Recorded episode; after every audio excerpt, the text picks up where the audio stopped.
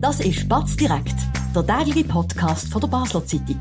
Präsentiert von Balwas, Ihrem zuverlässigen und verantwortungsvollen Finanzpartner. Egal, was Sie vorhaben.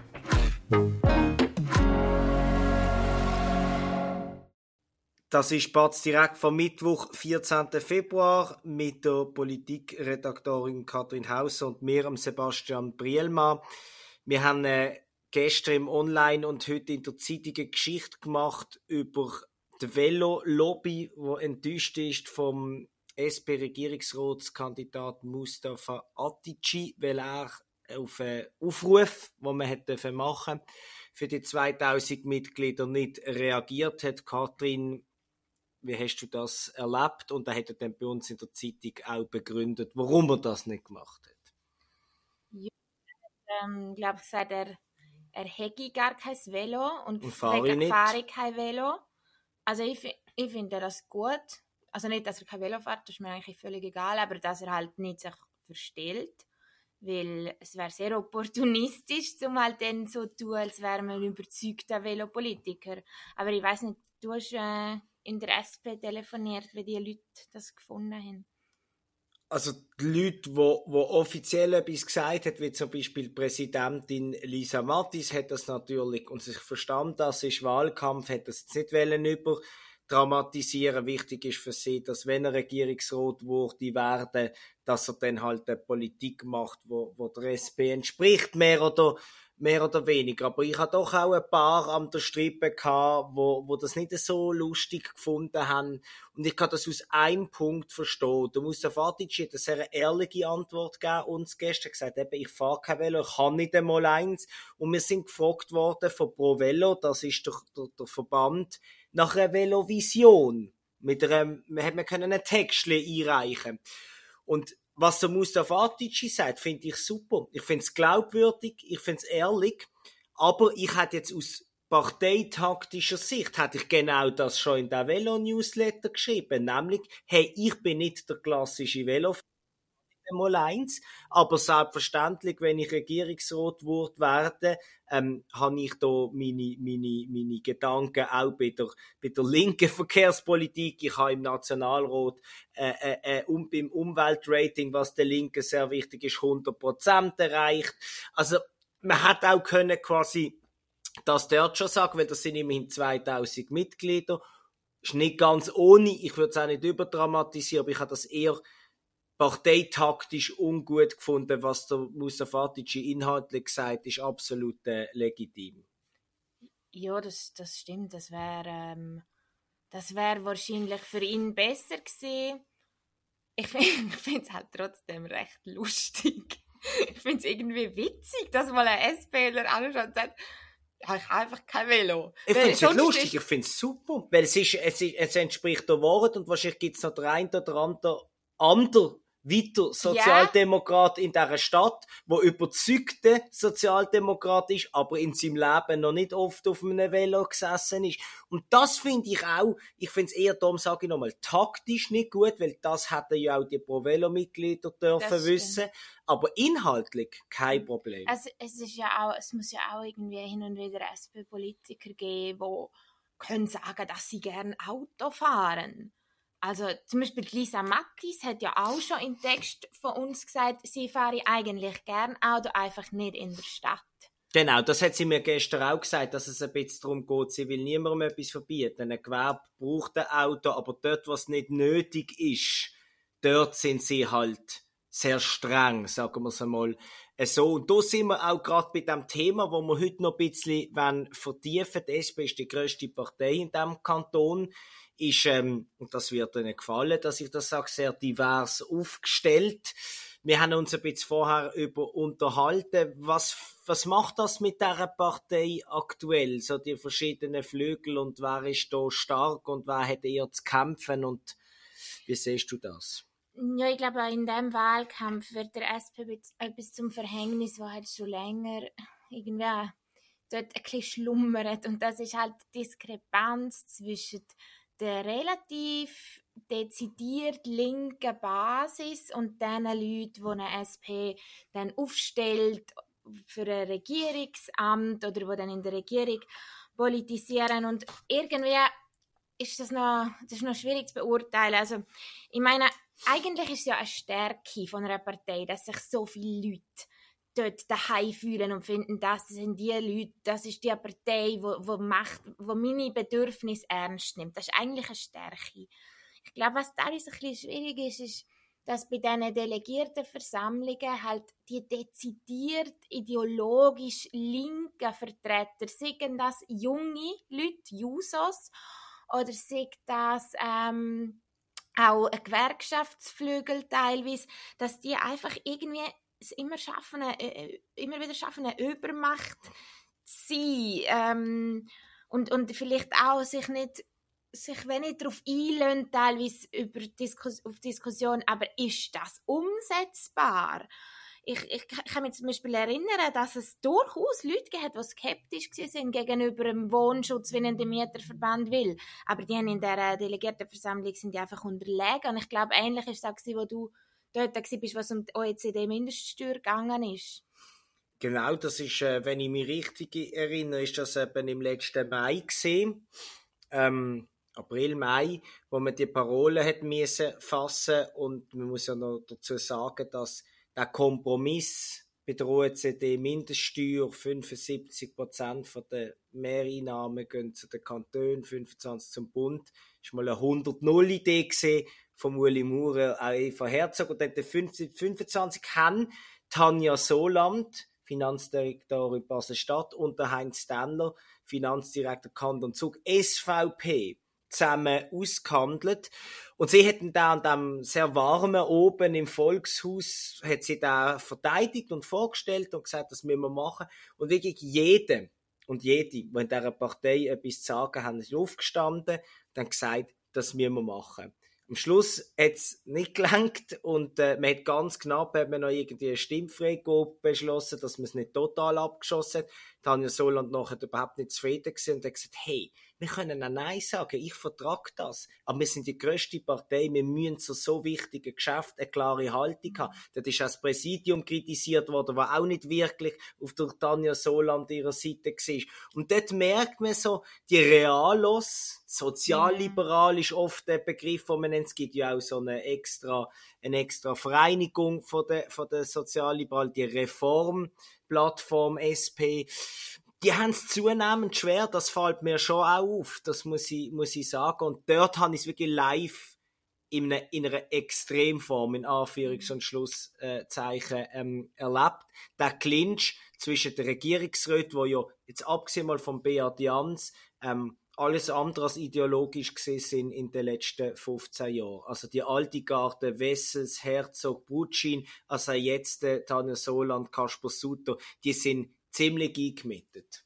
Absolut, ja. Und irgendwie merkt man, dass es halt innerhalb von der SP schon so einen gewissen Drang gibt, einfach ein bisschen Oppositionspolitik zu machen. Weil ich lange über das nachdenkt und in anderen Kantonen funktioniert das ja wie besser. In anderen Kantonen hat man vielleicht ein Regierungsrat, vielleicht zwei und, und kann dann guten Gewissens gegen die Regierung Politik machen.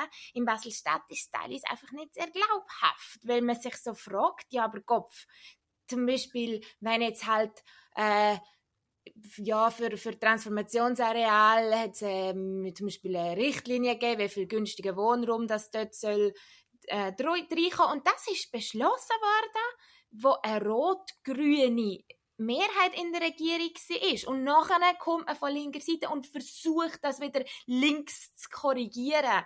Und ich glaube, dass es vielleicht nicht zuletzt damit zu tun dass die sozialdemokratische Partei einfach einen, einen sehr rebellischen Ursprung haben, aus, aus, der, aus der Arbeiterbewegung immer noch raus und das zum Beispiel auch bei, bei so User-Veranstaltungen, glaube ich, singen sie immer noch die internationale. Ja, ja, das ist natürlich das in der, die Sozialromantik. Wo de, es ist auch nicht glaubwürdig, oder? Weil so Leute kommen doch dann meistens aus gutem Haus. Nein, das so weiß ich im Fall gar nicht. Zum Beispiel der, der letzte Präsident, der Nino Russano, der ist schon sehr, der hat schon sehr glaubwürdig Politik für Arbeiter gemacht. Absolut, ich habe ihn porträtiert, wo er aufgehört hat als User-Präsident nach vier Jahren, wie man das äh, meistens ungefähr so macht, dann gibt man, gibt man das Amt weiter. Aber er ist schon im Vergleich zu anderen User-Präsidenten im, im Land oder auch seine Vorgänger in Basel-Stadt, ist er ja schon ziemlich ruhig gewesen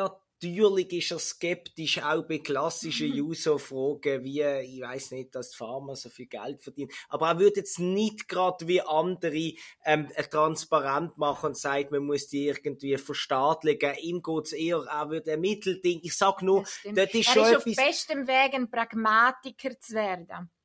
Das Irgendwann. Ist, das, äh, das wird er nicht gerne das hören. Das weiß ich nicht, wie gerne er das hört. Das kannst du mit ihm ausdiskutieren. Ich sage da nichts dazu. Aber wenn wir es schon von Pragmatikern haben, auf das müssen wir jetzt noch ein bisschen genauer eingehen nach einer kurzen Werbeunterbrechung. Spannende Themen kann man auch bei uns besprechen. Bist Unternehmerin oder Unternehmer und kommst in eine Situation, wo du eine neutrale Meinung oder Fachwissen brauchen kannst? Wir beraten mit Herz und Köpfli. Melde dich bei der Olivia Grossen von der Co-Partner Revision AG in der Dalbenanlage in Basel. Katrin, Pragmatik ist sowieso das Wort in diesem Wahlkampf. Ähm, der Grünen-Kandidat Jérôme Thierry will einer sein, der Mustafa Atici betont, er sei ein Pragmatiker. Du hast aber berechtigterweise gesagt, dass die SP ursprünglich ja eigentlich immer in einer, in einer Minderheit politisiert hat, oppositionell hat müssen schaffen. Hat sich SP, wo ja auch die ganze, den Gang durch die Institutionen wie Bildung etc.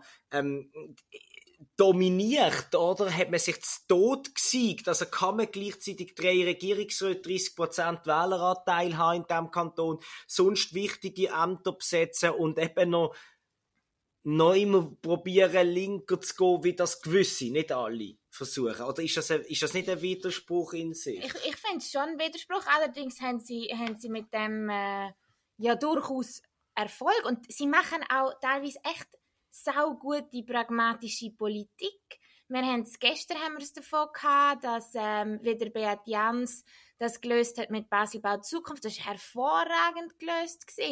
Ähm, auch ein mega gutes Beispiel von gescheiter, pragmatischer Politik ist die Steuer- Reform von der Tanja Soland, wo, wann ist das gewesen? Letztes Jahr? Sie das letztes Jahr ähm, ja. durchgebracht, wo sie ja auch ihren Pragmatismus enorm clever, das hat sie auch mega clever gemacht. Ich meine, ich, ich habe damals ein Streitgespräch ähm, mit dem Jan geführt, wo, wo sie gegen der Nino Rusano mit ihm gestritten hat darüber, ob jetzt die Steuerreform zu viel Geschenk an die Reichen quasi beinhaltet. Und ich weiß noch, wie sie gesagt hat, ja, ähm, meine Überlegung ist, wie kann ich diesen Leuten mit sehr wenig Geld helfen? Und wenn ich kann 1500 von diesen Leuten helfen, ist mir das 12 Millionen für die ganz Reichen wert. Und das ist halt, ja, da, du bist pragmatisch, aber du verratst irgendwie deine Prinzipien nicht, oder?